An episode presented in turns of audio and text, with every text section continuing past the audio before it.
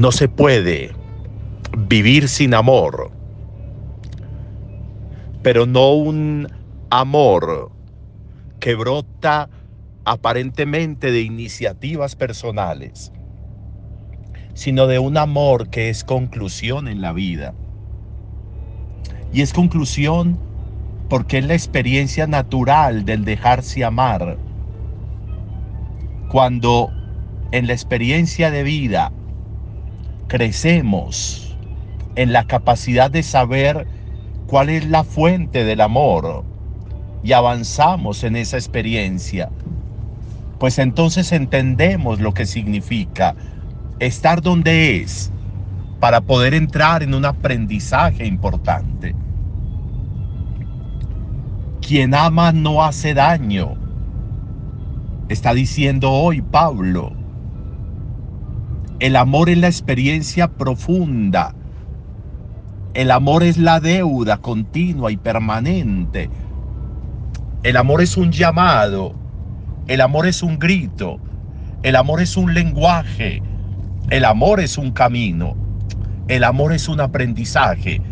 El amor es una conclusión. Me dejo amar para aprender a amar. A veces creemos que somos nosotros como los que hemos inventado el amor. Y a veces creemos que manejamos el amor. Y por eso a veces, bajo la excusa del amor, dañamos, destruimos, ofendemos. Justificamos muchas veces la ofensa desde el amor nos creemos con derecho, porque que amamos, de ofender o de dañar. Porque te quiero, te aporrio, nos inventamos para justificar lo injustificable. El amor no daña, el amor no destruye. El amor engrandece, el amor alegra, el amor redime.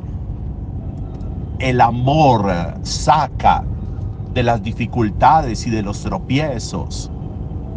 El amor es un canto a la vida. Y por eso es necesario crecer en el amor.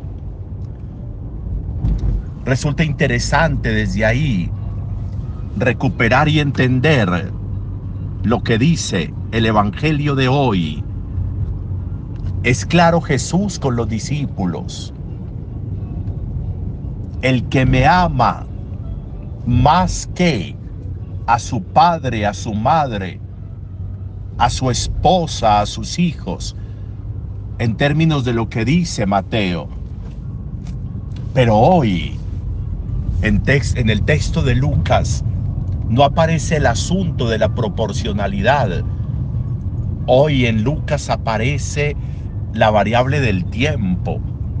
El que no pospone a su padre, a su madre, a sus hijos. El que no pospone. ¿Qué es posponer? Posponer es entender que hay algo más urgente antes que eso. Que hay algo necesario antes que eso. Que hay algo requerido antes del amor al padre, a la madre, al hijo, a la esposa, al esposo, incluso a sí mismo. Hay algo esencial antes. Es esencial la prelación del amor de Dios. Es esencial la prelación del amor de Jesús. A veces relativizamos todo y no se puede hay quien es primero y hay quien es segundo. Hay quien es necesario y, aquí, hay quien es sustancial. Dios, Jesús, no es sustancial, es esencial. Debe estar en el primer lugar, debe estar en el primer puesto, debe ocupar el punto de prelación, porque en cuanto al amor, solo ahí en la escuela de Jesús aparece el verdadero amor. Solo ahí, junto a Jesús, se descubre lo que es amar. Y un amar que tiene la posibilidad y la capacidad de engrandecer la existencia. Y un amar que trae consigo todo lo que significa el crecimiento personal en ese ejercicio amoroso. No se justifica desde el amor nada, se aprende desde el amor todo.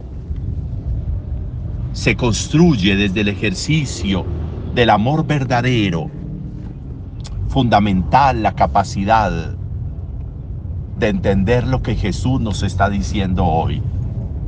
Posponer para poder primero aprender, deberíamos hacerlo en modo posponer para que no sigamos retrasando el verdadero amor que no daña, que no destruye, sino que engrandece, que glorifica, que ennoblece la vida. Un buen día para todos.